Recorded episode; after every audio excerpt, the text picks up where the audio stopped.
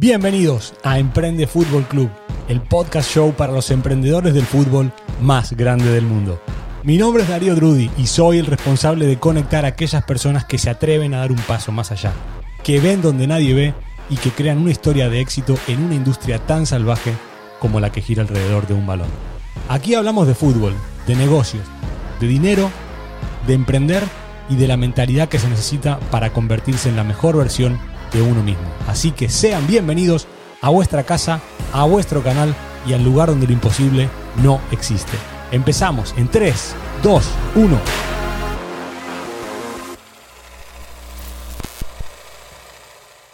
Me resulta, me resulta un poco raro y la verdad, y al, mismo tiempo eh, una, una, felicidad inmensa eh, poder tener una charla con un amigo con quien tuvimos la, la, la suerte de, de, conocernos hace más de 15 años en la misma ciudad donde yo emigré, a Gandía, y donde pude conocerlo, a un oriundo de esa, de esa ciudad, en la, en la costa valenciana, y salimos del mismo sitio.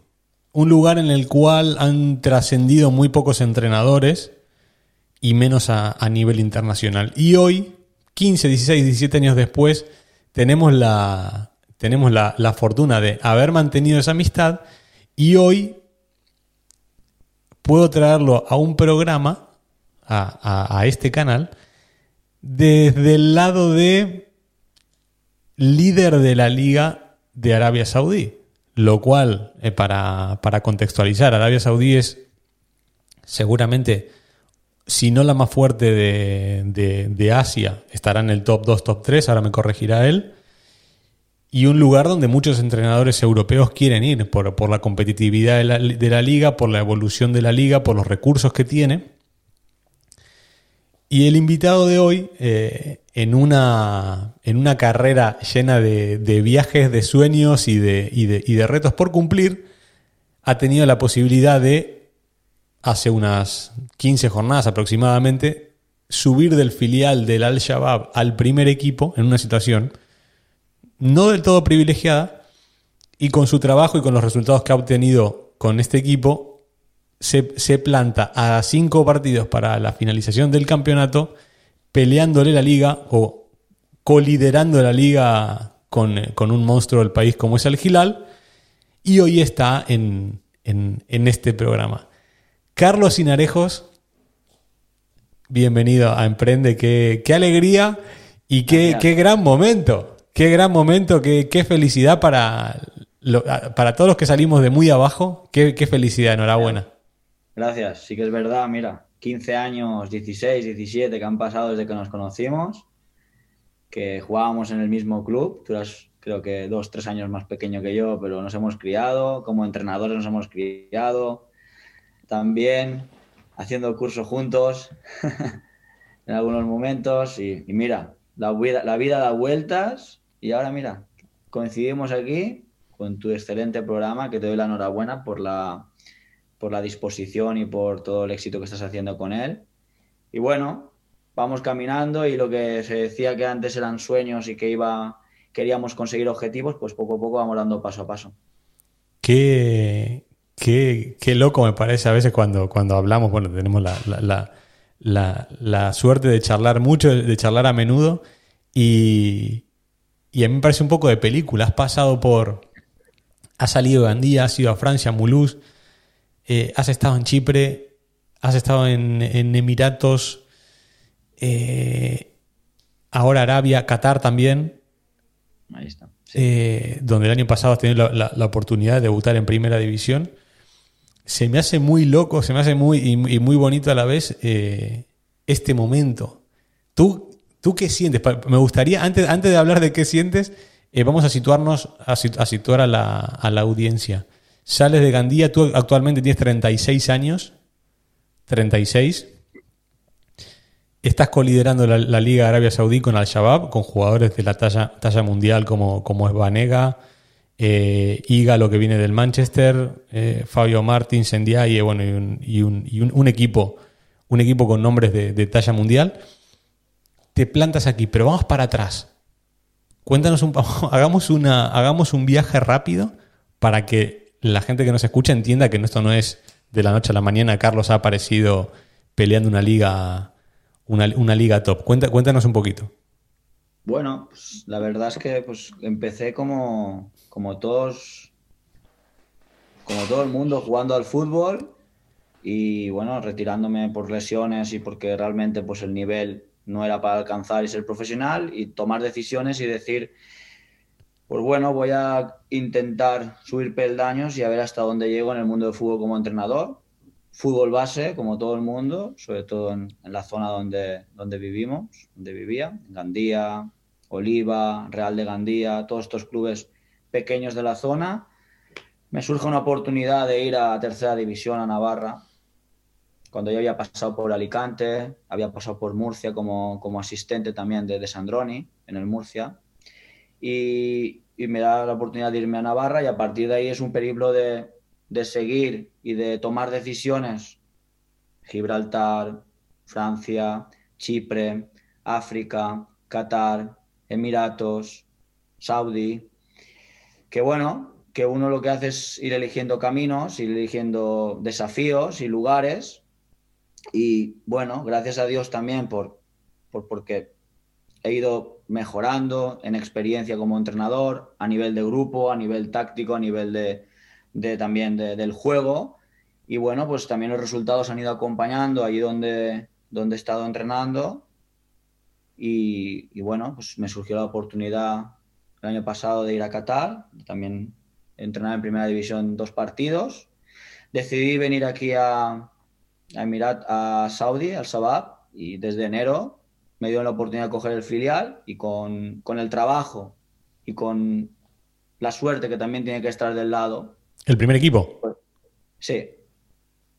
De la suerte que también tiene que estar ahí, pues al final, eh, mira, he encadenado una serie de, de, buenos resultados en el cual pues me han afianzado llevar 14 partidos y tener un contrato hasta final de temporada que, como dices tú, hace muchos años uno no se lo, sí que se lo imagina y sí que lo, lo, va teniendo en su mente que quiere llegar, pero realmente, pues mira, los pasos son complicados, pero sí que es verdad que uno tiene que creer para poder llegar a donde quiera.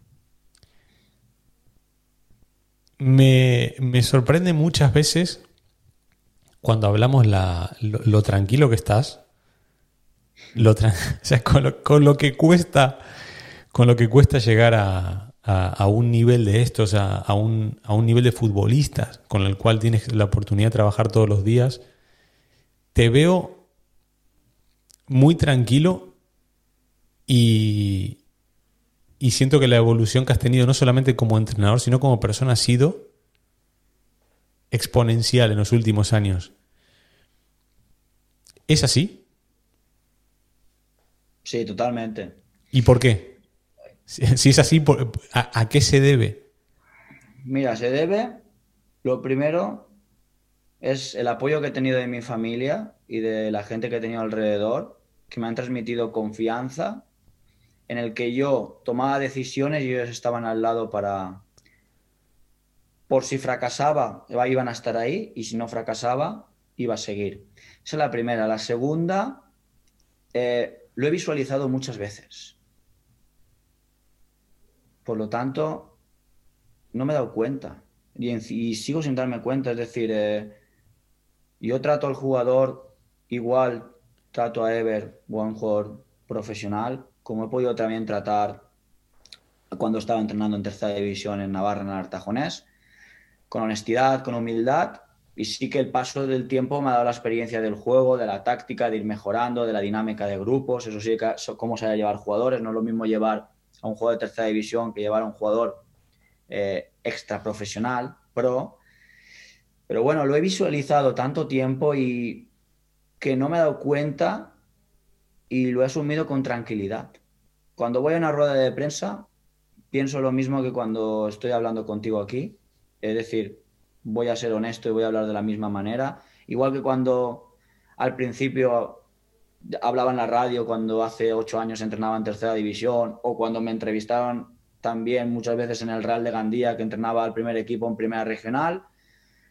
Y he sido el mismo.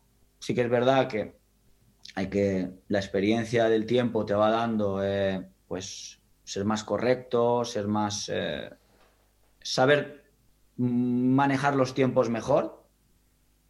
Pero la realidad es esta, es que me ha pasado el tiempo, he ido disfrutando de lo que he tenido, he ido visualizando más y más hasta donde quería llegar y sigo haciéndolo.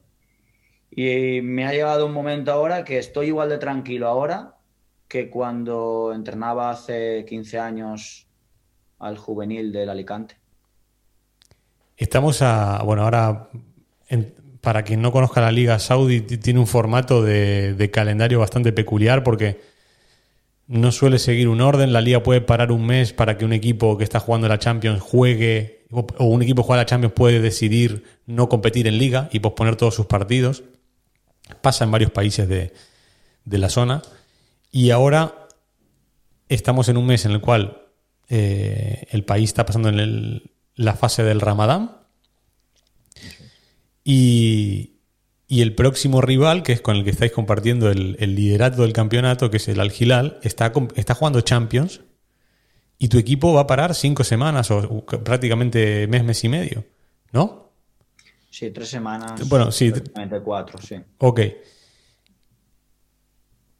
¿Qué pasa por tu cabeza?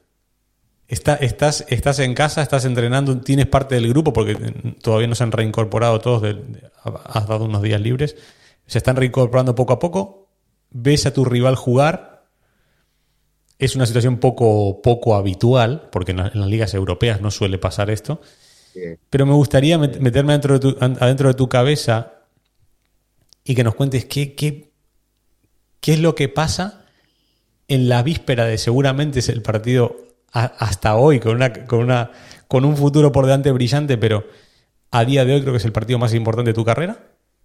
Y si no lo es, casi. Eh, ¿Qué pasa en tu cabeza? ¿Cuáles son los diálogos? O sea, el diálogo interno, ¿cuál es? Eh, ¿Qué pasa? Pues mira, si quieres que te sea sincero, estoy más tranquilo que anteriormente, cuando empecé, por ejemplo. Es decir, los entrenadores nos metemos presión siempre. Nos metemos presión y más presión que te, que te metes a ti mismo no te lo va a meter ni un presidente, ni una directiva, ni todos los jugadores, ni un club, ni nadie. Es decir, porque al final el entrenador que vive de esto a nivel profesional sabe la, presión que hay y sabe también eh, lo, que, lo que se espera de él y es, que es el foco. Pero yo ahora mismo estoy en un momento que, que estoy súper tranquilo porque tengo tiempo para trabajar, estoy viendo el rival, estoy con mis jugadores, dando confianza, motivando, voy generando entrenamientos y contenidos de qué es lo que queremos hacer contra ellos y lo que y tenemos tiempo para hacerlo. Y bueno, sí que es verdad que cuando las primeras jornadas, cuando cogí el equipo, sí que estaba mejor, un poco más nervioso, también la sensación de coger un grupo nuevo, de un equipo, de, estas, de este tipo de jugadores, me daba un poco de, a lo mejor, pues nerviosismo, pero eh, al paso del tiempo me he dado cuenta que, que son personas y que entrenamos jugadores y personas y que son con sus cosas, con sus inquietudes, con sus cosas buenas, con sus cosas positivas, negativas, pero es lo mismo. Por lo tanto, yo ahora mismo tenemos un partido importante, sí que es verdad, de cara a todo el mundo, pero yo se lo he dicho a los jugadores y lo, estoy diciendo, es un partido más, son tres puntos. Son tres puntos que vamos a ir a disfrutarlos, que vamos a ir a, trabajarlo y a intentar ganar el partido, pero es que yo estoy haciendo mi rutina, estoy haciendo descansando el mismo tiempo que descansaba antes, como las mismas horas, preparo los entrenamientos igual, me reúno con la gente que me tengo que reunir igual, llego al club con una sonrisa, me tomo mi café con la gente de, que hay allí, que se sienta, que sea igual un jugador, que da igual que sea lutillero, y compartimos los mismos momentos. Por lo tanto, no tengo ninguna ansiedad fuerte por este partido, porque también creo que generar eso es malo. Por lo tanto, el entrenador lo que primero tiene que generar es confianza y tranquilidad. Y lo que vende él es lo que luego alrededor pueda pasar.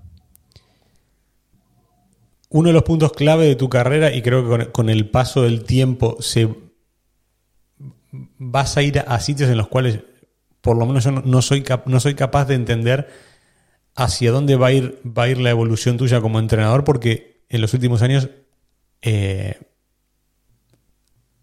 has vivido un proceso muy grande, que me gustaría que nos los contaras, eh, de ser un tipo obsesionado no sé si obsesionado es la mejor. Yo creo que sí. Obsesionado puede ser el mejor término eh, para describir esto. Has, pasado a ser un tipo obsesionado por la metodología, la táctica. Eres una persona que se ha, al igual que yo, se ha criado futbolísticamente en, la, en, el pleno, pleno hype de la, de la cultura de la periodización táctica, la cultura portuguesa. portuguesa. Eh, has escrito un libro hace un montón de años y era eh, cuando hablaba, nos juntábamos a hablar de fútbol, nuestros focos siempre giraban alrededor de metodologías de entrenamiento y eh, cómo crear o evolucionar un modelo de juego. Y con el paso del tiempo has mutado, no, has dejado de lado eso porque has, evolucionado muchísimo y el paso por diferentes países te ha dado mucho empaque y te ha dado mucha evolución a nivel metodológico y de, modelo de juego, pero has mutado mucho hacia, hacia las relaciones personales, hacia el poner más el foco en decir, bueno, eh, voy a adaptar como palabra clave mi manera de ver el fútbol, mi manera de entrenar, mi manera de jugar o de entender que así pueden funcionar las cosas. Pero el foco va a estar en las relaciones humanas, que bueno, que es un poco lo que, lo que estás hablando ahora. ¿Nos puedes contar para la gente que no te conoce eh, cómo es ese viaje de una obsesión y de, creer que lo más importante es, lo hablamos mucho, eh, a mí también me pasó, eh, de ser obsesos del entrenamiento y del modelo de juego a decir, trabajo con personas y ahora esto te pide en el, en el, en el mejor momento de tu carrera. ¿Cómo es ese viaje de un, de un, de un extremo a, otro, de un punto al otro. Sí, porque cuando tú empiezas, como todo el mundo, hemos empezado y, a todo el mundo le va a pasar, cuando uno empieza en un trabajo o empieza en cualquier cosa, le falta una cosa que a todo el mundo le va a faltar siempre, que es la experiencia. La experiencia te lo va dando el paso de los años, el ir trabajando, el ir mejorando pasar diferentes contextos, diferentes clubes o diferentes países. Y, claro, cuando tú empiezas, te tienes que coger a algo, ¿no? Y como todo el mundo creo que ha hecho y hará, y como yo he hecho, te, te agarras al conocimiento, a los libros, al ver entrenamientos de, de otros entrenadores, al fundir y querer ser mejor en el juego, que creo que es muy importante y que va evolucionando y que sigues, tienes que seguir mejorando a nivel táctico. Pero bueno, te vas dando cuenta cuando vas cogiendo grupos que hay otras cosas que son igual o más importantes que, lo que es solo los fundamentos teóricos. Que es, por ejemplo, pues eh, problemas que te pueden ocurrir en el grupo, eh, tipo de jugadores que tienes, el saber manejar, saber manejar el diferentes jugadores que puedes tener, nivel psicológico, porque yo siempre lo digo, y esto antes no lo decía, pero ahora creo que es una frase importante que es, la táctica es lo, lo más importante de las cosas menos importantes. Porque al final, el llegar a un lugar y a un contexto nuevo, con jugadores como es hoy en día, que te puedes encontrar 12, 13, 14 nacionalidades diferentes en un mismo grupo, con diferentes pensamientos, diferentes maneras de, comer, de vivir, de ser. Hay algunos que son divorciados, hay otros que están casados, hay otros que tienen hijos, hay otros que no, hay otros que tienen 17 años y otros tienen 35, una diferencia de 15 años entre esos jugadores. Por lo tanto, eso es fútbol también, para, para alcanzar el éxito. Y el éxito son las metas o los desafíos que tú te propongas y que el club también se proponga durante esa temporada. Y eso es parte del fútbol, porque al final una temporada son 10 meses, pueden haber 800, 900, 500, 1000 entrenamientos, dependiendo del sitio y la liga donde estés, y al final son muchos momentos que estás junto a tus jugadores, no solo los jugadores también, lo que hay alrededor de él, la gente que trabaja, presidente, directivos. Por lo tanto, es parte importante dentro del fútbol saber manejar también todos esos conceptos que van a ser más prácticos que teóricos, porque eso no te lo enseñan los libros, te lo enseñan el haber vivido situaciones que luego a lo mejor, después de dos años, te vuelve a pasar la situación parecida y sabes cómo has reaccionado y a lo mejor ha sido mal anteriormente y ahora la tienes que cambiar o tienes que hacer la misma o no es la misma persona esta con la que anterior has estado, porque yo al final he tenido presidentes como tengo ahora árabes y he tenido estadounidenses y he tenido españoles y he tenido chipriotas. Entonces, el manejo de esas situaciones son igual o más importantes que lo que es dentro del juego, porque al final, cuando hablamos de modelo de juego, que en su día creo que la predicción táctica lo decía también, aunque realmente yo ya voy a mi filosofía y manera, que esto es lo que yo pienso, modelo de juego no es solo la táctica, hay un contexto alrededor de situaciones, de objetivos, que no solo es lo que es dentro del campo, también hay otras situaciones fuera que tienes que saber manejar, porque si no al final, si, si no es el fútbol, la táctica la que te come o la que te quita lo que quieres, te lo van a quitar otras cosas. ¿Y qué recomendarías en este viaje a alguien que. a un entrenador de, cualquier. vamos a, poner. no en, en, cualquier fase de su carrera, sino de los que están empezando, por ejemplo. Mm. Tú a los que están empezando, ¿qué le recomendarías? Si tú, si tú tuvieras que volver. Voy a, voy a reformular la pregunta. Si tú tuvieras que volver a empezar, ¿harías el mismo camino? ¿A nivel de formación? Bueno, el camino cada uno tiene que elegir el que él se sienta feliz y crea que sea el más idóneo para él. Yo, por ejemplo, sí que estoy, sí que estoy contento con mi camino que he hecho, pero he tenido los prejuicios y he tenido, como todo el mundo, he cometido errores de pensar que cuando yo empezaba sabía más que pensaba que sabía más que todos. Nos pasa, a nos pasa a todos. ¿eh? Realmente no sabes nada realmente no sabes nada porque estás empezando. Pero eso, eso es parte del ser humano, eso es parte también de, lo que es la adolescencia o cuando empiezas en un sitio que tú te ves capacitado y crees y no te dan esa oportunidad. Pero ahí es donde está lo que llamo yo el equilibrio, que eso va a pasar, pero eh, yo creo que si tú eso lo llevas a la humildad y no te crees mejor y sigues moviendo por el camino que crees que tiene que, ir llegando, pues al final, donde quieras llegar, vas a poder hacerlo. Porque si tienes el ego de que piensas que es mejor cuando tú empiezas que una persona que lleva 40 años como entrenador, al final eh, hay cosas que tú no dominas que él sí que domina. Por lo tanto, tienes que ser honesto contigo mismo y saber dónde estás y saber a dónde quieres llegar, sin querer dar pasos que aún no has dado. Eso creo que es la clave.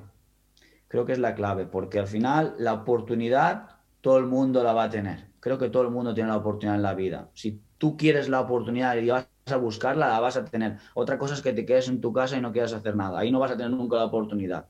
Pero si vas a buscarla, hay un momento en la vida que vas a tener esa oportunidad. Y a lo mejor no te has dado cuenta y la has tenido y te ha pasado. Y a lo mejor sí que te has dado cuenta y ha pasado dos cosas. ¿La has aprovechado o no? Ahí está la capacidad del ser humano y de la persona de que si no la has aprovechado, seguir buscando hasta encontrar otra vez esa oportunidad. Y si la has aprovechado, seguir siendo el mismo que eras antes sin creerte nada más e ir a por otra oportunidad que te va a salir otra vez. Y así poco a poco ir dando pequeños escalones hasta llegar al momento que quieras tú llegar o realmente te dejen o digas, aquí me quedo y aquí soy feliz, porque no todo el mundo va a querer lo mismo en esta vida. Vamos a, como solemos hacer aquí, a desmitificar ciertas cosas. Hoy eres el, guapo de la película, joven español, líder de la Liga de, Arabia. De fuera, el que nos pueda escuchar, dice este tipo es millonario, está para retirarse, ha pegado el pelotazo en Arabia. Y quiero que nos cuentes, eh, bueno, que, que nos des un baño de, realidad a nivel de carrera de entrenador. Es decir, que, expliques a qué sitios has ido, dónde te has metido, eh, si los sitios en los que has pasado ha sido para ganar mucho dinero o para retirarte o ha sido para poder ir escalando poco a poco. Quiero, quiero que desmitifiques un poco la, la carrera del entrenador joven, que aquí nos escuchan muchos y, yo suelo tener un poco esa pelea de, claro, es que tú trabajas ahí, ganas tanto dinero y no tienen ni idea, ni idea de, los valores, no vamos a hablar de valores concretos, pero de, lo difícil que es empezar a ganar un poquito de dinero y, y, desmitificar un poco esto de, ah, claro, como entrena en la primera de Arabia y va seguramente ganar la liga o meter al equipo en Champions, ya está para vivir siete vidas. Lo hablamos otro día con Juan Jorroa, que está en Finlandia. Eh, cuéntanos tú, desde el, desde el lado, desde el punto de vista del entrenador, ¿cómo es esa carrera? Bueno, lo primero es que, piense que se va a hacer rico de inicio con, esto, con este trabajo está totalmente equivocado. Porque al final es como, como en cualquier trabajo, en cualquier cosa de la vida, es decir, tú vas consiguiendo contratos o te van dando valor según, el, según vas subiendo escalones. En otros lugares, en una empresa a lo mejor normal, tú vas subiendo rangos a lo mejor por antigüedad o vas subiendo rangos a lo mejor porque eh, sexenios, esto, lo otro, pero en el mundo del fútbol al final el valor te lo da el resultado. Esa es la primera. Te lo da el resultado. Y un día estás con un valor alto porque has tenido buenos resultados y otro día estás a lo mejor dos años sin entrenar. Esa es la primera. La segunda, los chicos que empiezan, que no se piensen que se van a hacer ricos de la mañana o que van a vivir holgadamente de esto. Yo recuerdo que si yo llevo 17 años entrenando ahora mismo, cuando empecé con 17 años, con 17 años empecé, llevo ahora 19 años entrenando más o menos. Yo hasta hace cuatro años, que fue cuando fui a Mulhouse, yo no, yo no tenía un contrato profesional, ¿vale? Yo he llevado a estar bastantes temporadas en bastantes equipos eh, pagando para entrenar o perdiendo dinero. ¿vale? Yo me recuerdo cuando iba a Murcia, que era asistente, y yo pagaba la gasolina y no me pagaba nada. Y yo realmente yo me iba y hacía 400 kilómetros para grabar un partido o 300 kilómetros para grabar un partido y no y yo no cobraba allí. ver si te pongo un ejemplo como te puedo poner otros más. Que digo que al final eh, es eso, que, que el valor en este deporte, que es lo bonito y lo malo, es que te lo va a dar el resultado. Esa es la primera. ¿Cómo consigues tu valor? Consiguiendo resultados siendo tú mismo. Es decir, no, no quieras ser otra persona para conseguir los resultados, porque al final, eh, si tú quieres hacer otro tipo de cosas para llegar a tener valor, al final vas a volver al sitio de donde venías. Es decir, al final tiene que ser esto como un, como un, un desafío, ir subiendo escaleras y subiendo peldaños poco a poco y sobre todo no mirar, no mirar, no mirar el dinero, porque si realmente tienes pasión por tu trabajo, trabaja, sé humilde, sigue, sigue tu proceso, sigue tu, sigue tu objetivo y al final el valor te va a poner en tu lugar de cómo eres.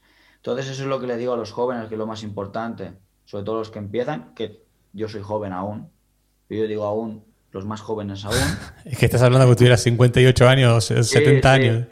No, es así, es así, pero yo estoy empezando en el fútbol ahora, esa es la realidad. Pero hay otros chicos que tienen veintitantos que, que estarán empezando antes que yo. Yo les digo, lo que les podría aconsejar es eso, que, que realmente no miren otras cosas más que su propio desafío personal para poder llegar a los lugares y luego a partir de ahí ir creciendo y darle valor a su producto, que uno serán los resultados, está claro, porque el mundo del fútbol es así, y dos, va a ser como, como tú seas dentro del fútbol, vas a tener más valor o menos, porque hay otra cosa que es lo que tú seas dentro de esta rueda, porque al final es una rueda muy pequeña y todo el mundo nos conocemos. Como tú seas, al final... A nivel personal. A nivel personal también, yo creo que te va a dar, te va a dar más puntos o no. ¿Crees que humanizarse suma? ¿Crees, o, o, ¿cómo, a ver, ¿cómo podría decirlo de una manera fina? Eh, ¿Crees que, que sí, humanizarse, incluso hasta llegar a ciertos puntos de, mostrar la vulnerabilidad de, uno mismo, abriéndose a otros compañeros de, profesión, teniendo charlas muy abiertas, diciendo, mira, yo tengo este tipo de dificultad, eh, estoy aprendiendo esto, o crees que es mejor guardar la información y, y ser más hermético? Yo creo que una cosa, humanizarse es bueno, pero al final no todo el mundo lo hace, es complicado. Es complicado también porque es un, es un mundo en el cual hay mucha competencia. Hoy en día hay más, más oferta que demanda, ¿no? Sería así, ¿no? Totalmente.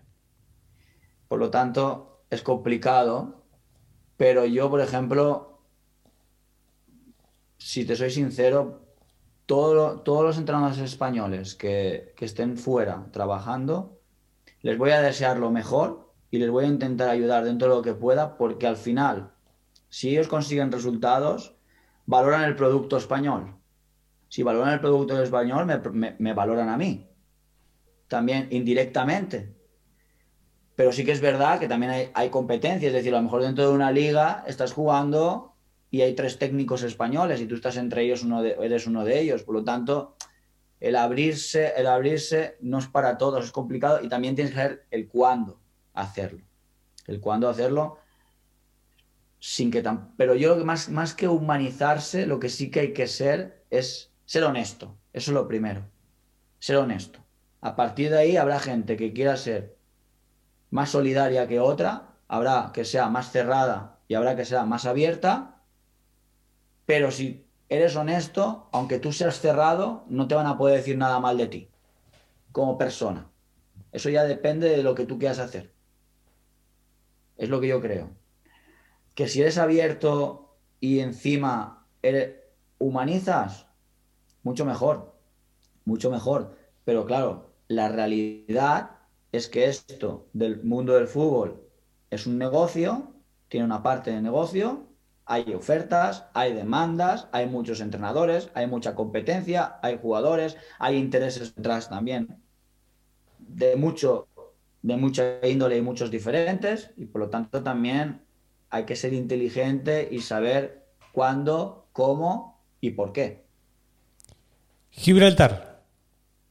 Vamos a tocar un poco el tema Gibraltar porque es un punto peculiar y, y hace mucha conexión con, un mensaje que yo siempre trato de transmitir, que es que hay que mirar a los nichos y que hay que tratar de poner el ojo en lugares donde nadie quiere ir. Y Gibraltar, para quien no sea de Europa, dentro de las 54 ligas que tiene la, que tiene la, UEFA, la UEFA, Gibraltar es de las cuatro últimas. No sé este año cómo estará en el ranking, pero, pero pertenece a ese grupo. Eh, ¿Por qué Gibraltar ¿Y cuál es el aprendizaje? Van dos preguntas en una. Mira, fue a Gibraltar porque yo ahí tenía ofertas más de más dinero. Yo tenía ofertas eh, más, que a lo mejor eran de otro nivel, pero eran más susceptibles de poder coger. Pero yo elijo Gibraltar porque al final no, no miré económicamente que pudiera mejorar, porque realmente ahí perdía dinero. Es decir, eh, lo que me daba el club con lo que yo pagaba de alquiler, de gasolina y de todo, al final de mes mi familia tenía que dejar dinero para poder entrenar. Y sí que es verdad, y tú lo sabes, que tuve alguna oferta de poder ganar mucho más dinero y haber ido, haber ido a entrenar. Y decidí esa, porque al final eliges también y dices, mira, si mi carrera profesional, lo que quiero es ser profesional, a lo mejor me interesa estar en una liga muy pequeña, pero tener el currículum primera división, que irme a un filial o irme a un equipo de tercera división o de preferente y ganar más dinero, ¿vale?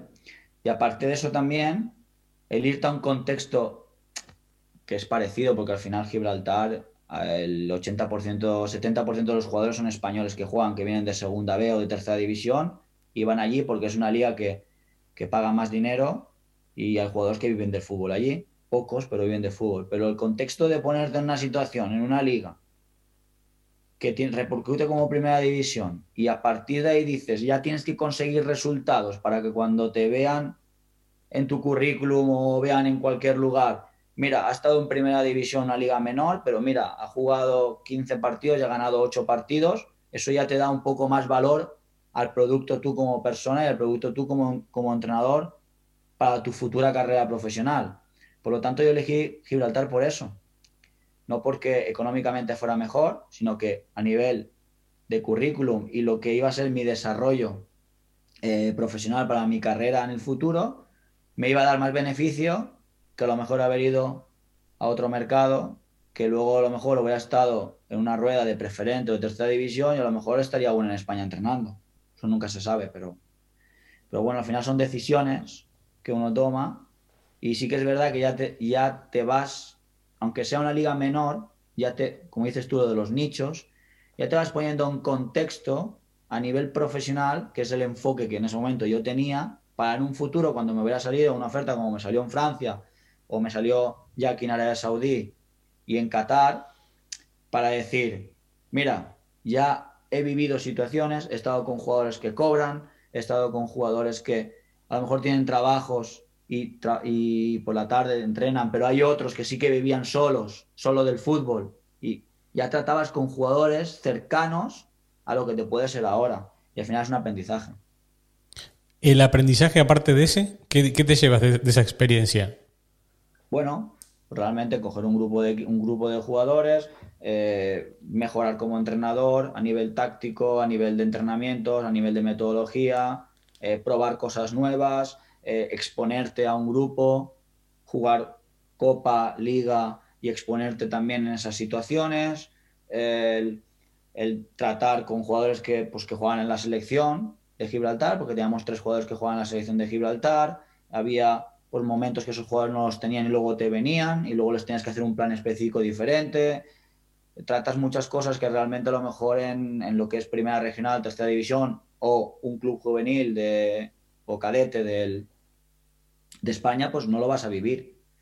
Por lo tanto, son aprendizajes que, aunque sean pequeños, porque no es una diferencia brutal, es una diferencia brutal, por ejemplo, Gibraltar, que estará ahora, como estoy en Arabia Saudí como estaba el año pasado en Qatar, pero sí que te acerca en algunos momentos a cosas que luego coges experiencia para en el futuro, eh, mira, pues esta situación la tuve, vale, pues son experiencias que vas cogiendo.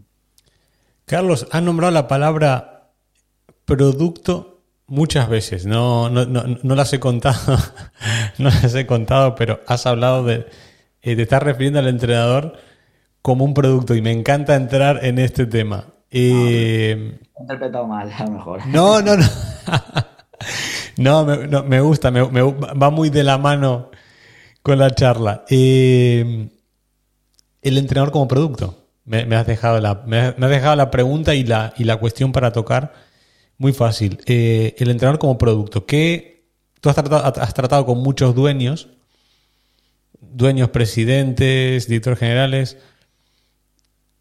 ¿Cómo ha evolucionado la, manera de ver a un entrenador? Por eso me, causa gracia porque eh, me ha causado gracia el término porque sé que está, eh, es, un, es un rol que está visto como tal y, cada vez más. ¿Cuáles la conclusiones, cuáles son las conclusiones que has sacado? ¿Cuál es la evolución desde que has empezado a hoy en, el, en la sensación de ser visto como o un entrenador o como un producto? Eh, ¿cuáles, son, ¿Cuáles son las cosas que sacas en, en, que, que sacas en conclusión con respecto al, producto, al entrenador como un producto? Bueno, a lo mejor producto es una palabra a lo mejor muy extremista, que a lo mejor puede considerarse mala, pero creo que no es mala. Al final, el entrenador ha evolucionado, pero el fútbol ha evolucionado, perdón, y el entrenador ya no tiene tanto poder como podía tener anteriormente,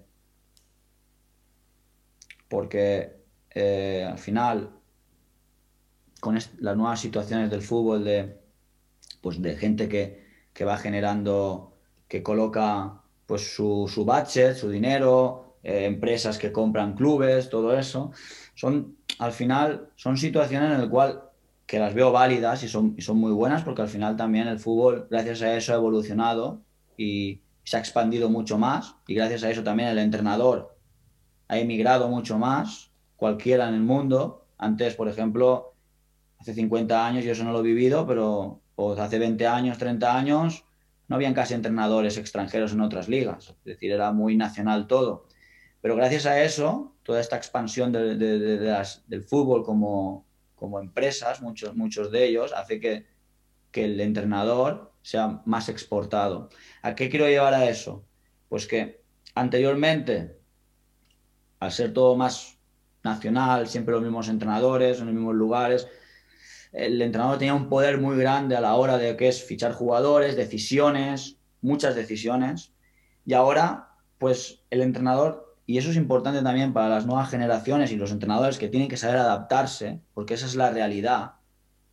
El entrenador a lo mejor más, es ahora más una figura que se tiene que dedicar a llevar bien su grupo, a entrenar bien, a lo mejor sí que manejar cosas internas de tu equipo, pero hay cosas externas que antes sí que se manejaban, pero ahora no las maneja.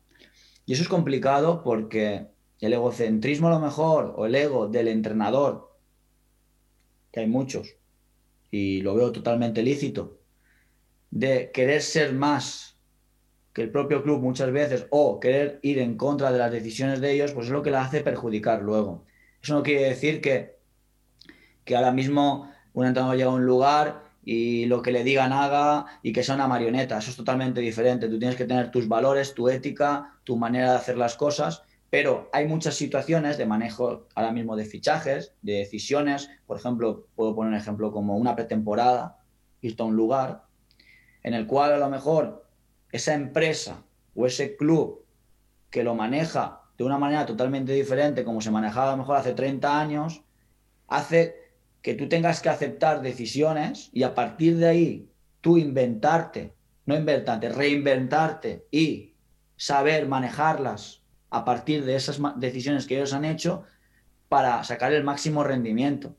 Y eso es lo que creo que el entrenador, la figura del entrenador hoy en día eh, es muy importante que se que mejore y que se innove. Porque, por ejemplo, em, un entrenador que llega a un lugar y lo quiere hacer a toda su manera, pues hay pocos entrenadores que puedan decidir eso. Hoy en día, hay entrenadores que sí que tienen unos valores, una manera, unas maneras de trabajar, pero se tienen que adaptar al contexto. Totalmente. Y esto es así. Y esto va también para los entrenadores que llegan nuevos ahora o para un entrenador que lleve 50 años. El fútbol en ese aspecto ha cambiado el entrenador ahora mismo tiene que ser inteligente también en saber adaptarse a situaciones concretas que pueden ocurrir para que esa situación no tengas ningún problema y le saques el máximo rendimiento. Es así, porque al final el foco eres tú. Y el que pierde es el entrenador.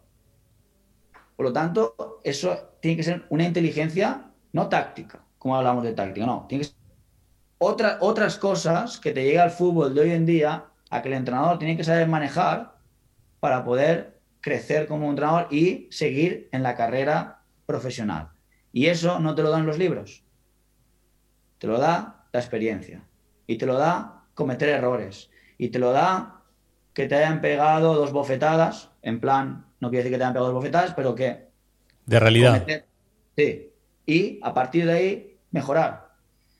Y a mí me falta muchísimo por eso, porque tengo 36 años, pero sí que es verdad que llevo 10 años, 12 años, que he vivido situaciones en las cuales cada vez este tipo de cosas las voy comprendiendo, porque hay que comprenderlas, y las voy sabiendo subsanar. En este viaje de situaciones, además, pasando por muchos países y situaciones muy peculiares, ¿cuáles son, si nos pudieras contar un par de situaciones que te hayan hecho crecer? Puede ser una anécdota, puede ser divertida, puede ser triste, puede ser... Me gustaría viajar un poco de estas típicas situaciones con dueños de clubes o eh, viajes, negociaciones, lo que quieras contar. Si pudieras hacernos viajar hacia un par de, ejemplos reales, hasta donde puedas contar, ¿eh? pero eh, situaciones que digas, mira, de, aquí me llevo mucho. Esta es una situación que me ha hecho mejorar o que me ha hecho cambiar o que, o que ha sido una bofetada. Si quieres contar una bofetada también, fenomenal. El primer sitio, totalmente, y más que como entrenador, como persona, fue el fútbol y África. Vamos. El, periplo, el, tiempo, que no fue mucho, que estuve en África, bueno, a nivel personal, te das cuenta de cosas, te das cuenta de cosas no solo lo que vives allí, que no es muchas veces lo que te cuentan por televisión, cuenta, Cuenta, porfa, un poco cómo es el. de, qué se trataba ese, ese, viaje. Yo estuve allí, eh, fui a, clubes profesionales a hacer stage con chavales. Estuve en Senegal tres meses y luego estuve en, Zambia, que ya ahí me quedé en un equipo, llevando al filial y estuve tres o cuatro meses más. Y nada, es esa las, las situaciones que tú vives ahí en, el contexto tan complicado futbolístico donde realmente ves cosas como por ejemplo chicos que los engañan con contratos falsos o representantes que realmente han pasado por, por ocho... He visto un contrato, vi un contrato de un chaval en el cual eh, era para salir del país, ir a un club europeo, pero era una mentira. Es decir, nunca había llegado el visado para salir y realmente había firmado por siete o ocho academias diferentes y claro, con todo lo que vas acumulando es imposible que, el club te pueda comprar al final, por lo tanto es una, es una, es una mentira. Y sí que es verdad que al final, por muchos chicos que hay muchísimo talento allí, se queda allí porque no tienen la capacidad de poder salir, porque realmente eh, lo que sí que vi dentro de la industria del fútbol es que el rico se come al pobre, pero el pobre también se trata de comer al pobre. Vamos, vamos a entrar ahí. Me encanta el, concepto. Vamos a entrar ahí. Sí, porque al final, al final ahí la gente que tiene mucho poder, eh, los que no tienen poder, tanto jugadores en ese momento como entrenadores, no tienen, no tienen la capacidad de poder hacer nada, es decir, están expensos a lo que ocurra pero dentro de lo que son entre ellos mismos, eh, realmente no hay, no podría mejor, mejor esa solidaridad en ese momento para, para poderse ayudar. Porque realmente lo que están buscando es el sueño. ¿Y cuál es su sueño? Ir a Europa a jugar. Por lo tanto, entre ellos se van a intentar pisar también para, para intentar, si es mi, mi jugador el que llega antes que el tuyo. En cualquier situación podríamos hablar. Y luego, por ejemplo, también la humanidad que hay entre las familias, entre ellos mismos, es decir, que, por ejemplo, que con un plato de arroz realmente o con el, sueldo de un familiar vive una familia de 8 o 9, me impacta también porque a la vez en la industria se pisan, pero luego lo que son entre ellos se apoyan. Es decir, es una cosa muy extrema.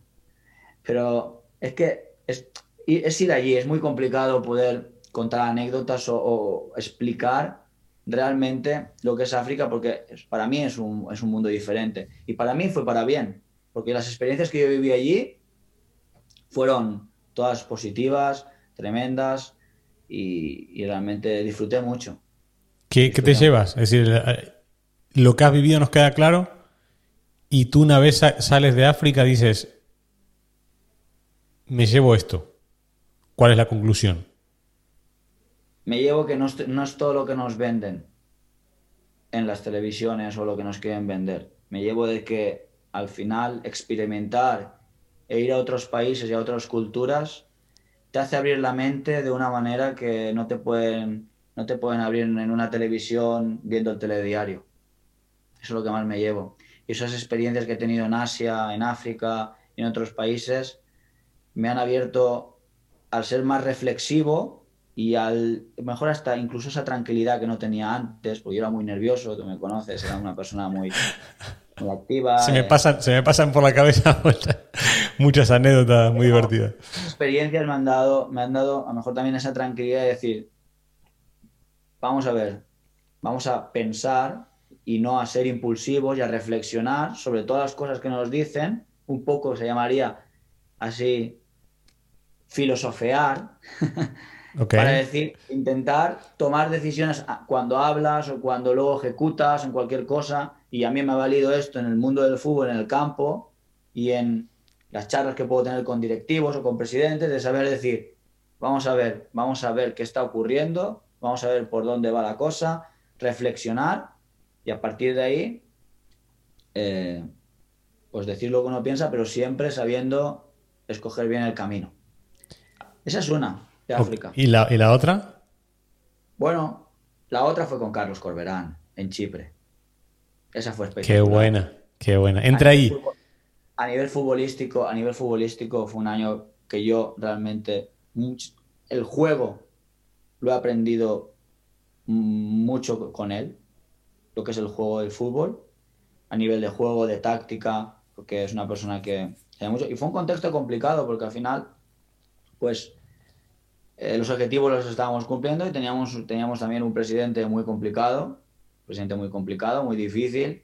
Ocurrieron cosas que no voy a entrar en detalle, pero esas experiencias sí que no las quedamos yo, yo y Carlos, porque realmente Carlos y yo, yo he sido, he sido, él ha sido jefe mío, pero la, la relación que tenemos de amistad va mucho más de eso.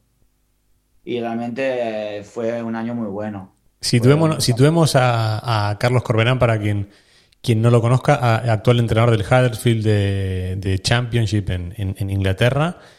Eh, viene de ser asistente de Bielsa en el, Leeds, un ciclo súper exitoso que culminan con el, con el ascenso a, Premier. Pero Carlos viene de, la, vertiente de preparación física. Lo recuerdo en la época del Villarreal con, Garrido de, ser el preparador físico, siempre con una, con, una, con una rama muy orientada hacia, hacia hacia entrenar. Se veía ya desde muy joven que iba, que iba a acabar entrenando.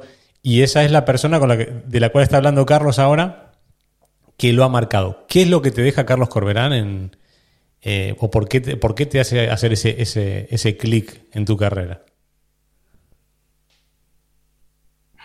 Lo primero era, su, era su primera experiencia cuando yo fui con él. Era mi primera experiencia en primera división en una liga bastante, mucho mejor que Gibraltar, porque venía allí. Sí. Pero para él era su primera experiencia. Entonces, lo que nos dio esa conexión allí eh, se va a quedar para siempre. Y a mí lo que más, lo que más me ha marcado de él es que él también es una persona honesta y humilde, también con los jugadores, también siempre va de cara a la manera, a cuando hablar con ellos. Es decir, es una persona también que tiene muy claro eh, cuál es su, su, filosofía y su manera de, trabajar, de entrenar. Y bueno, la verdad es que, y luego eh, vivir experiencias con él que, nunca creo que se van a repetir porque es muy complicado al nivel en el, en, el, equipo que estábamos, con el presidente que, que teníamos y las situaciones que pasamos, al final vives cosas que dices, es que eso te va a quedar para siempre. Pero a mí sí que es verdad, Carlos, lo que más me ha marcado de él es que en los malos momentos, ahí se ve quiénes son los amigos y quiénes no. Más allá de que él, y repito, era mi jefe. Pero hay situaciones, tanto él como yo, que lo estábamos pasando mal en otros aspectos de la vida y nos ayudamos y nos apoyamos. Por lo tanto, ahí te das cuenta quién se queda para siempre y quién a lo mejor hay que bloquear en el móvil. Ok. Ok, me gusta, me gusta. Que, bueno, me sorprende eh, que no que no has hablado del juego. No es que has dicho, me ha marcado por la manera de, entrenar en X situación, sino que ambas, situaciones, tanto la de África como la de Chipre con Carlos, son eh, eh, puramente personales y de reflexión, de evolución interna a, nivel de, a nivel de juego, yo con Carlos, eh, lo que es el juego de posición, de ataque, que yo venía de contexto de Gibraltar y de, y de tercera división de España, preferente, primera regional, en el cual yo eh, me basaba mucho en aspectos defensivos por, por, el contexto y también de segunda jugada, porque en Navarra jugábamos mucho a segunda jugada, los equipos te jugaban. Yo en eso sí que estaba bastante curtido, pero lo que era el juego de posición, de ataque, que él venía de, de estar con Raúl Caneda, el, es, tiene mucha afiliación y muy amigo de, gente de este estilo de juego y de Garrido también, que jugaba en Villarreal, jugaba muy bien. Entonces a mí me abre también un, abanico de, que me van entrando cosas y me van, me voy y voy aprendiendo de lo que es el, el juego de ataque.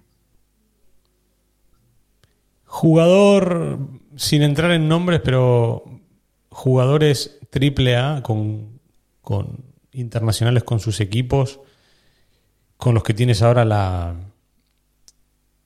la, oportunidad de trabajar, me gustaría que nos cuentes eh, diferencias, diferencias o similitudes eh, de jugadores de, un nivel Liga Gibraltar, Liga Chipriota, tercera de Navarra, jugadores semiprofesionales o que compaginaban eh, el fútbol con algún trabajo o del primer escalón de contractual de, muy poquito dinero, llévanos a los dos extremos. Eh, a la hora, no, no, quiero hablar de fútbol porque, porque las diferencias son prácticamente, están, están al, alcance de quien pueda ver las diferentes ligas, pero a nivel personal, eh, diferencias, similitudes en el trato, cosas que te han sorprendido, ¿cuál, es, cuál es la conclusión de, que te llevas de todo esto? Pues realmente al final el perfil de las personas somos, somos muy parecidos, somos, venimos del Homo sapiens, somos humanos. Y al final no hay tanta diferencia a lo mejor entre un jugador profesional que estoy entrenando ahora y un entrenador de tercera división en lo que es como persona, es decir, al final pues eh, hay jugadores que son más egoístas, hay jugadores que son más humildes, hay jugadores que son más más campechanos, hay otros jugadores que no les gusta, que terminan su entrenamiento y se van, hay otros entrenadores, otros jugadores que se quedan y les gusta entrenar más para mejorar, mejorar, mejorar, mejorar. Es decir, pero eso lo hay en tercera y lo hay en, en, la, en lo más profesional. El único cambio que hay entre estos dos jugadores, estos dos perfiles diferentes, es a nivel económico, a nivel contractual. ¿Vale? Entonces su estilo de vida es totalmente diferente pero al final, como personas, tienen las mismas, tienen, van a tener mismas manías o diferentes manías, van a tener el mismo trato, diferente trato. No hay ningún cambio. Como personas, porque al final son personas. Y a nivel, lo que hagan a nivel luego después del entrenamiento, es decir, de su vida, es decir, pues a lo mejor uno se irá en tercera división a tomarse unas cañas con sus amigos al bar de al lado y habrá otro que se irá a cenar con su mujer y se gastará 700 euros en una cena. Es decir, tú lo enfocas como, como quieres, pero al final son personas igual. Y a nivel táctico sí que quiero entrar, aunque no me lo has dicho. Vamos a entrar. hay, una, hay una diferencia grandísima. Y esto lo he ganado yo con la experiencia. Yo he pensado, toda la vida he pensado y siempre he dicho, modelo de juego, el entrenador tiene que tener una idea, la táctica es del entrenador, la táctica es el entrenador se lo impone a los jugadores que jugar. A mí ahora mismo me ha cambiado todo porque la táctica es el jugador. Él te enseña el juego. por ejemplo, Ever Banega, yo estoy descubriendo cosas como entrenador y ganando en experiencia a nivel de juego y de táctica que yo antes no tenía. Y es que eso no, no se ve en la televisión, eso se ve en el entrenamiento, en el día a día. Es decir, tienen una riqueza táctica y de entendimiento del juego tan, tan top que ellos son los que me generan a mí las ideas de decir, mira, pues vamos a hacer estos comportamientos porque este jugador es capaz de hacer esto, que son capacidades que otros jugadores no llegan. Entonces, yo antes pensaba, bueno, sí que hay parte que el entrenador tiene que entrar y el entrenador tiene su modelo de juego, su idea, y hay que intentar no imponerla, pero sí que intentar que se haya contenidos que se, que se vayan materializando y haciendo, pero a este nivel es que el jugador en cualquier momento te va a cambiar el contenido o te va a cambiar las ideas o vas a pensar de otra manera porque ellos son la táctica. Me gusta que dejes este mensaje, este mensaje acá. Eh. Creo que creo que has abierto has abierto una ventana importante para entrenadores, ¿eh? de, todos los niveles. porque me parece. Me parece que puede ser un, uno de los grandes errores que cometemos los entrenadores de, de, centrarlo todo en nuestras ideas, en nuestra manera de verlo, en nosotros, nosotros, nosotros. Y qué, qué importante esto, Carlos. La verdad que agradezco el comentario, agradezco esta, esta ventana que has abierto. Y quería entrar también en el tema de convencer. Lo estábamos hablando el otro día, no me acuerdo en qué charla, que al final eh, los entrenadores tienen que convencer 24 horas y a niveles socioculturales o niveles socioculturales de, me refiero a, personas de diferentes contextos socioculturales, a diario.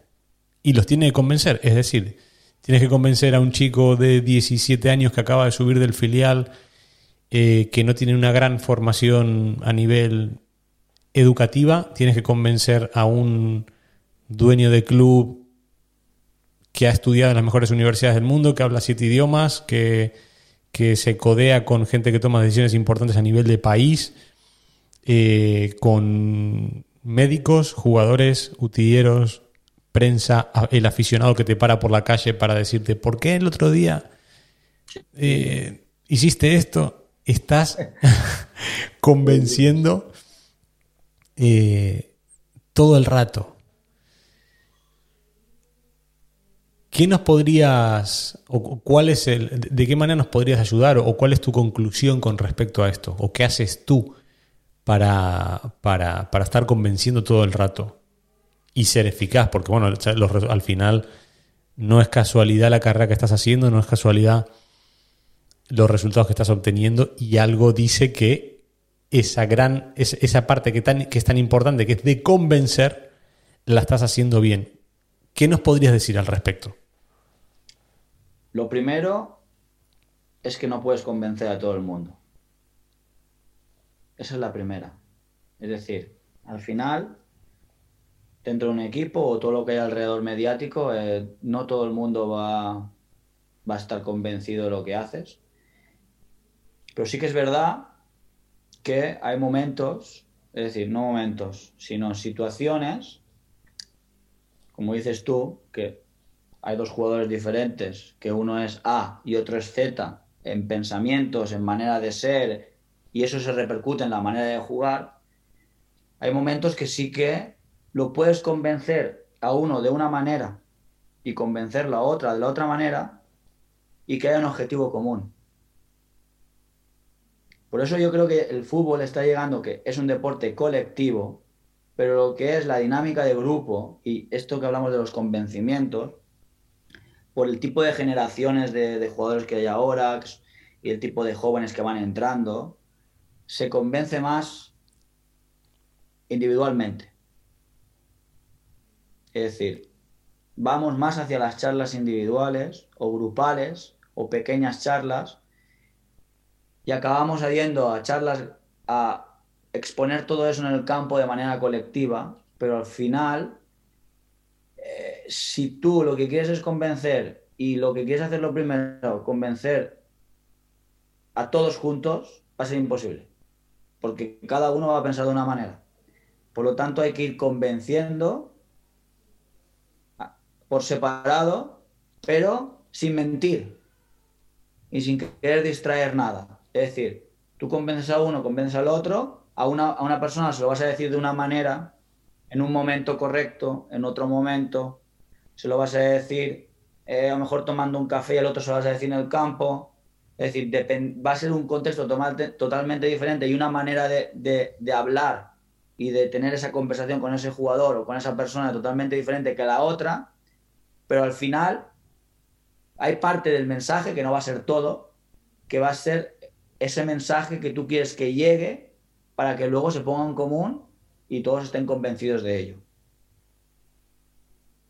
Que es complicado, eso es lo difícil. Eso te iba a decir. está el saber entender no solo de fútbol, sino saber entender los jugadores y cuando tú llegas a un vestuario al poco tiempo, saber este jugador es así, este es así, este le gusta esto, a este le gusta otro, a este le gusta que le, que le hablen delante de todos, a este no le gusta que no le hablen delante de todos, este es mejor llevártelo a tomar un café y a explicarle, a este le tienes que entrar por una cosa, a este, a este le tienes que entrar por otra cosa, a este le tienes que convencer de un momento, a lo mejor hay un jugador que no lo convences de una manera y solo lo convences que, que lo que quiere es cobrar su salario al final de mes y jugar al fútbol porque a lo mejor no, el fútbol no le gusta lo tiene como un trabajo, hay otros que tienen pasión, que se quedan cinco horas más entrenando para mejorar, y tú eso lo tienes que detectar como entrenador.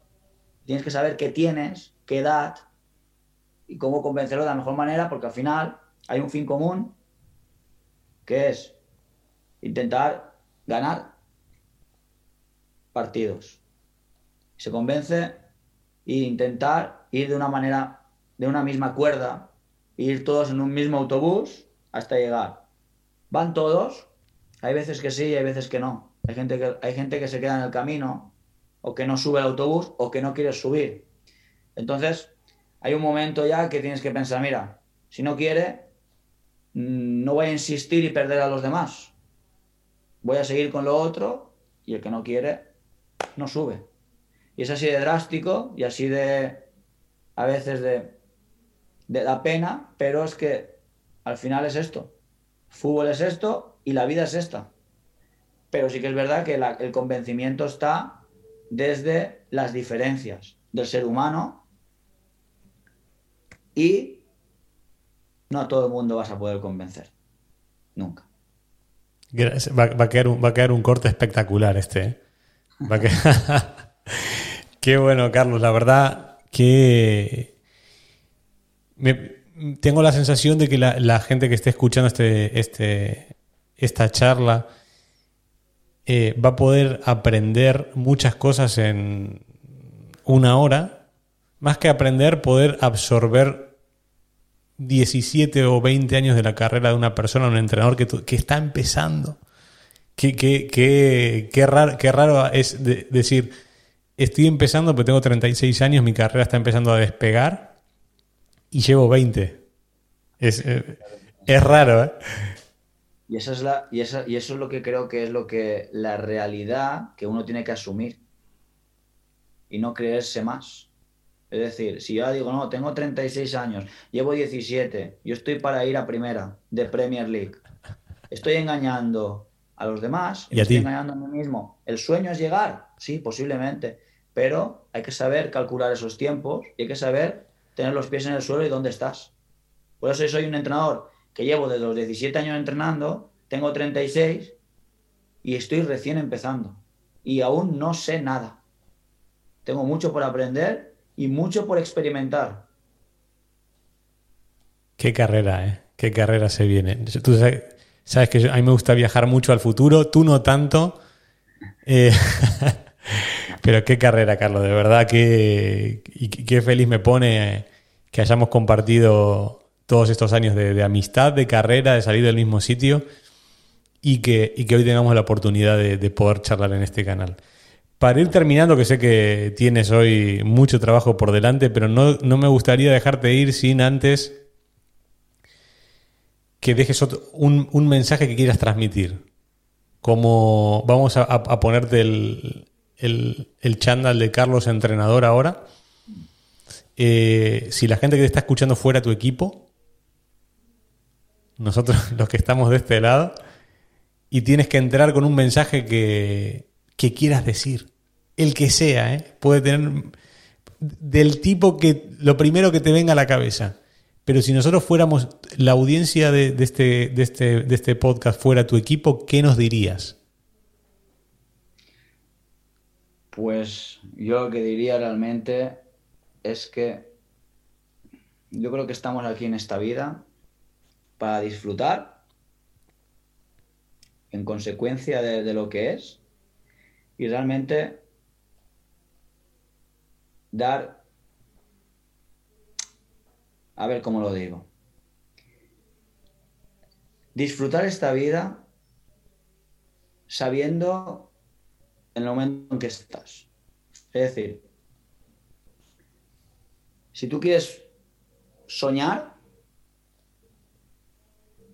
es lícito soñar y es, es, precioso soñar, pero al final, es decir, el momento que estamos hay que disfrutarlo. No hay que ir más allá de donde estamos, porque al final eh, en el fútbol puedes estar aquí y otro día puedes estar aquí, abajo.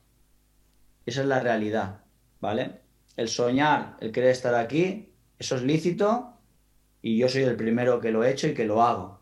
Pero realmente nunca vas a llegar aquí si no disfrutas en el momento que estás sea el que sea, sea que estés entrenando el Alevín C de tu pueblo o que estés en primera división en Italia. Es lo mismo. No perder la pasión, no perder la ilusión y no perder el disfrute.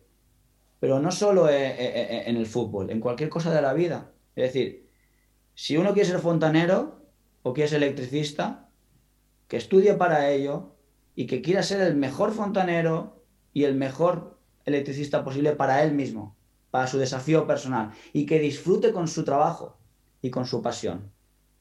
Eso es lo que yo creo que es lo más importante. Pero no solo en el mundo del fútbol, sino también en la familia, en todo. Disfrutar de los momentos. Hay momentos para todo. No, obsesionar, no obsesionarse con tampoco 100% con todo. Es decir, yo soy un obseso del fútbol, sí lo reconozco, pero sé cuándo cortar y cuándo disfrutar también de otras cosas y el presente es lo más importante. Pasado ya está, ya ha pasado. Es decir, del, pasado solo aprendemos. Bueno o malo, pero queda un aprendizaje para el futuro. El futuro no ha llegado. Sí que se puede prevenir y se puede soñar lo que quiere ocurrir o lo que quieres que pasa, pero realmente muy poca gente está focalizada con el presente. Y lo que hay que hacer es en el momento de ahora mismo, por ejemplo, estoy disfrutando esta charla. Te lo iba a decir. Te lo iba a decir, justo. Estamos ahora. Eh. Ya está, cuando termine la charla voy a ir a comer, voy a disfrutar de la comida, voy a preparar el entrenamiento, voy a estar dos, tres horas viendo, viendo fútbol, trabajando y lo voy a disfrutar. Es una hora, porque no estoy cansado y no quiero más hacerlo porque, porque no, no me llega, porque no, no es mi momento, pues a lo mejor lo dejo para las 12 de la noche y trabajo esas cuatro horas por la noche. Es decir, al final no, es no obcecarse, porque al final el volverte loco y compulsivo y obseso te hace luego que el éxito esté más alejado. El éxito no, no, no lo digo como el ganar, lo digo como el éxito del llegar o el desafiarte a ti mismo para superarte, sea en lo que sea. Yo dejaría esto. Gracias. Gracias y, y bueno, darte, darte, la, darte la enhorabuena por todo este, esto que estás construyendo, por darte la enhorabuena no, no por el momento actual, no por lo que diga la, clasificación, sino por ese viaje de, evolución personal y profesional que estás viviendo y obviamente que, lo traigas a, que lo traigas aquí para nosotros es como es, oro puro. Mil gracias. Espero que sigamos teniendo estas charlas, eh, manteniendo y haciendo crecer esta amistad de muchos años y celebrar un título. Esto lo voy a decir un poco bajito, no se escuche mucha gente. Y celebrar un título pronto. Ojalá. Eh, Carlos, de, verdad, de corazón, mil gracias. Eh, toda la suerte del mundo en este final de campeonato. y a disfrutarlo. Así que a la gente eh, que quiera seguir a Carlos y su trayectoria, ¿de dónde te pueden seguir? Twitter, Instagram y Facebook. Carlos Sinarejos, arroba Carlos Sinarejos o Carlos Sinarejos. Perfecto. Y el equipo Al Shabab. Shabab. Lo vamos, a, lo vamos a deletrear a L-S-H-A-B-A-B, Al Shabab. Perfecto. Para que lo vayan a seguir, sigan la carrera de, de Carlos y disfruten. Carlos, mil gracias de corazón. Gracias a ti. Éxitos eternos.